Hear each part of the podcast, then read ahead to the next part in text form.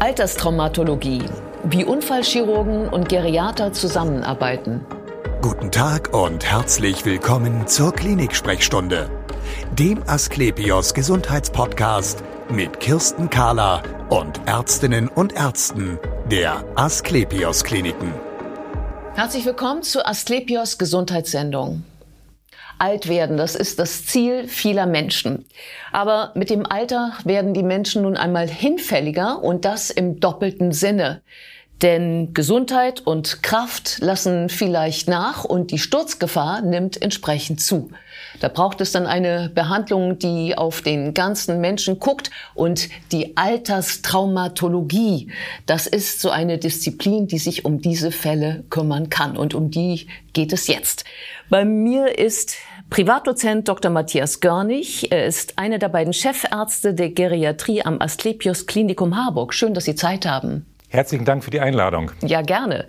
Sagen Sie uns bitte, was ist das jetzt genau, Alterstraumatologie? In der Alterstraumatologie kümmern sich die Chirurgen, die Unfallchirurgen gemeinsam mit den Altersmedizinern, den Geriatern auf einer gemeinsamen Station um das weitere Wohl der äh, verunglückten älteren Patienten. Ja, ähm, wenn man ein junger Mensch ist, dann mm, geht man ja einfach auf die, was ist das, Chirurgie oder Orthopädie und da ja, hat man, richtig. wo ist denn da denn der Unterschied?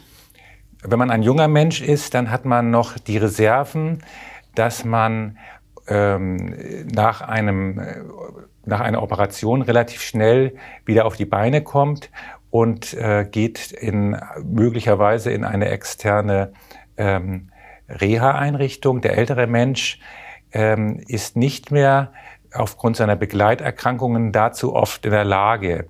Der geriatrische Patient ist im Allgemeinen über 70 Jahre alt, ist multimorbide, das heißt, er hat die Krankheiten des Alters, ähm, Bluthochdruck, Diabetes, neurologische Erkrankungen, aber auch Gebrechlichkeiten, äh, chronische Rückenschmerzen, Knie, die äh, Arthrose haben, ähm, künstliche Gelenke eventuell auch schon und ähm, ist oftmals nicht mehr ähm, ohne Hilfsmittel mobil und bedarf daher ähm, einer sehr frühen und sehr gezielten Mobilität, um das Ziel zu erreichen, nämlich wieder in die eigene Häuslichkeit zurückzukommen. Aha, dann ähm, überlegen wir uns jetzt so einen typischen Patienten. Wie könnte der denn aussehen, über den wir jetzt weiter reden? Ja, also das ganz häufige sind ähm, Brüche, Frakturen ähm, des äh, Femurs, also des Oberschenkelknochens im Bereich der Hüfte. Die Schenkelhalsfraktur ja. nach dem Sturz, das ist so der Klassiker, was man insbesondere jetzt in der Winterjahreszeit äh, bei Glätte oder wenn auch die Blätter äh, den Boden schmierig machen, mhm. sehr häufig sieht. Aber auch in der Häuslichkeit passiert es einfach über die Teppichkante stürzt man, wenn man nicht aufpasst. Mhm. Und wie alt ist unser typischer Patient? Der typische Patient ist tatsächlich eher zwischen 80 und 90, mhm. der jetzt bei uns in der Geriatrie liegt. Ich habe jetzt im Moment zwei 99-Jährige. Also äh, das ist äh, einfach so, es wird jedes Jahr, werden diese geriatrischen Patienten noch ein Stückchen älter. Mhm. Ähm, der kommt jetzt vermutlich über die zentrale Notaufnahme, weil er ja einen Knochenbruch hat, Schmerzen hat, äh, ist also über den Rettungswagen gekommen. Ähm, Wann sehen Sie so einen Patienten zum ersten Mal? In der Notaufnahme kommt natürlich erstmal der Unfallchirurg ähm, und kümmert sich um die Fraktur. Das mhm. heißt, möglichst schnell auch soll es äh, in den OP gehen. Auch hier ist gewünscht, dass nach Möglichkeit in den ersten 24 Stunden so eine Schenkelhalsfraktur 2022 operiert wird. Und der Altersmediziner, der Geriater, der meistens Internist oder Neurologe, also ein konservativer ähm, Arzt ist, ähm, der kommt, sollte in den ersten 48 Stunden den Patienten zur Kenntnis nehmen, vielleicht auch zu dem Patienten hingehen, zumindest aber mit an dem Behandlungskonzept, an dem, was weitergeht, äh, mitwirken und konsularisch sich dazu äußern. Mhm. Dennoch bleibt er ja wahrscheinlich erstmal ähm, da, wo der, ähm, wo das Hüftgelenk dann vielleicht eingesetzt wird oder wo der Knochen anderweitig versorgt wird und kommt erst nach einiger Zeit zu Ihnen, oder? Das Ideale ist, und so ist es auch in Asklepios Harburg, ja. dass äh, man eine gemeinsame Station hat. Das heißt, der Patient kommt aus dem Aufwachraum, wo, aus der Überwachungsstation, kommt dann auf die Normalstation und in dieser Normalstation sind beide Disziplinen angesiedelt, also gemeinschaftliche Betten oder gemeinschaftliche Bereiche, wo sozusagen der rehabilitative Bereich ist, der altersmedizinische Bereich und der chirurgische Bereich. Und ähm, in dem Moment, wenn sozusagen der Patient aufstehen kann, das ist meistens so am zweiten, dritten Tag, wenn die ähm, Drainagen gezogen werden, mhm, mhm. dann ist eigentlich auch der Zeitpunkt der Übernahme, der frühestmöglichen Übernahme ähm, gegeben. Und das streben wir an. Also wir streben an, so früh wie möglich zu mobilisieren und so früh wie möglich auch in die Geriatrie in die altersmedizinischen Hände zu kommen, wo der Fokus dann tatsächlich auf der Mobilisation und auf den Begleiterkrankungen auf den Sturzursachen mhm. und auf dem der Erarbeitung eines weiteren Konzeptes für eine Rückkehr in die Häuslichkeit und keiner Pflegebedürftigkeit erfolgt. Ja, genau, das ist ja das oberste Ziel. Also, dass man möglichst wieder nach Hause zurück kann oder zumindest nicht mehr Betreuung braucht als davor. Ähm, wenn man gestürzt ist, dann könnte man ja sagen, ja, der ist gestürzt, muss wieder heilen, ist gut. Aber ich glaube, sie, sie, sie gucken nach den Ursachen. Sie versuchen durch, zu durchschauen, wo das Problem wirklich ist, oder? Ja, denn der Sturz ähm, hat oft ja Hintergründe. Also genau. er soll uns etwas sagen. Es ist oft so, dass das ein, ein Wendepunkt ist ähm, im Leben eines älteren Menschen, der aber eben nicht dazu führen darf, dass er dann ähm, unbedingt ganz dolle pflegebedürftig wird, mhm. sondern eigentlich muss man sagen, da muss man achtsamer sein, muss sich angucken, ob man in der Häuslichkeit richtig ausgerüstet ist, ob man ein, eine Toilettensitzerhöhung zum Beispiel hat, ob man entsprechende Haltegriffe hat, ob man eventuell ein Hilfsmittel, ein Gehstock oder ein Rollator benötigt für draußen, für drinnen ähm, dass man guckt, dass die Dusche ähm, keinen glatten Fußboden hat, ähm, auch die Badewanne, da gibt's Badewannensitze, dass man also guckt, ist, bin ich eigentlich altersgerecht eingerichtet und komme ich so, wie ich jetzt aufgestellt bin, auch die nächsten, dem nächsten Lebensabschnitt mhm. ähm, noch gerecht. Denn ja. es ist ja so, das Leben hört ja nicht plötzlich mit 80 auf, sondern das biologische Alter ist ja so, unterschiedlich heutzutage. Ich habe erzählt, zwei 99-Jährige im Moment auf Station. Also die Menschen werden immer älter. Ja, genau. Und der Körper macht das nur begrenzt mit, sagen wir jetzt mal so. Also jetzt sagten Sie ja schon, man muss, man muss später darauf achten, dass man altersgerecht wohnt und dass man das Haus oder die Wohnung dem auch äh, anpasst. Jetzt liegt aber ja ähm, der Patient bei Ihnen, der Knochen ist versorgt, ähm, Sie jetzt äh, wollen Sie herausfinden, warum ist er denn nun gestürzt und wie machen Sie das denn dann? Das machen, mache ich, also machen das immer das therapeutische Team. Mhm. Ähm, das heißt also, der ärztliche Teil ist ein Baustein. Im ärztlichen Teil ähm, wird zum Beispiel geguckt, ob jemand Polymedikation, also viele Medikamente ja.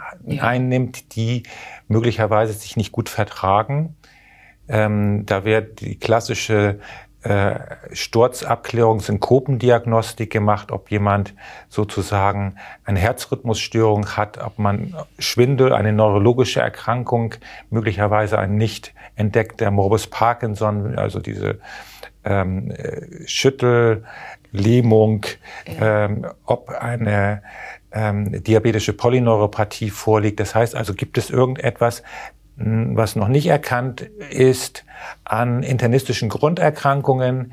Das ist, wäre so der ärztliche Teil der ja. Sturzabklärung. Ja, das äh, ne, ab und zu mhm. braucht, geht der Patient tatsächlich dann mit einem Herzschrittmacher mhm. nach Hause, ist häufiger mal gestürzt und hat sich irgendwann mal was gebrochen. Aber mhm. tatsächlich machen alle Bereiche, alle Bereiche aus den Therapiebereiche machen solche Aufnahmeuntersuchungen, solche Aufnahmeassessments. Mhm. Dazu gehören die Physiotherapeuten, die gucken, ähm, wie ist die Kraft und die Beweglichkeit der Extremitäten, wie, wie ist die Balance. Dann die Ergotherapeuten, die e, sich eher auf die Feinmotorik und auf Kognition, kognitive Aktivierung ähm, beziehen.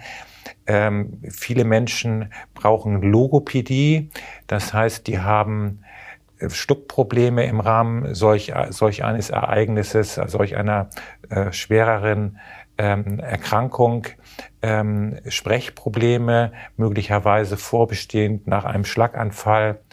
Ähm, wichtig ist, dass die Pflege auch sehr genau am Anfang guckt, was ist an Selbsthilfefähigkeiten da. Dafür gibt es äh, äh Indizes, den sogenannten Badel-Index. 100 Prozent heißt, ich kann mich selbst versorgen. Bei uns kommen die so mit unter 50 Selbsthilfefähigkeit an und gehen dann auf mit 70, möglicherweise 80 dieser Selbsthilfepunkte wieder äh, raus. Das ist also der, der Bereich ähm, Pflege, die vor allen Dingen dort ähm, durch ihre aktivierende therapeutische Pflege ganz viel Gutes tun. Und außerdem haben wir auch eine Psychologin. Viele im Alter sind einsam, ähm, haben kein gutes Netzwerk, ähm, brauchen neuropsychologische Begleitung.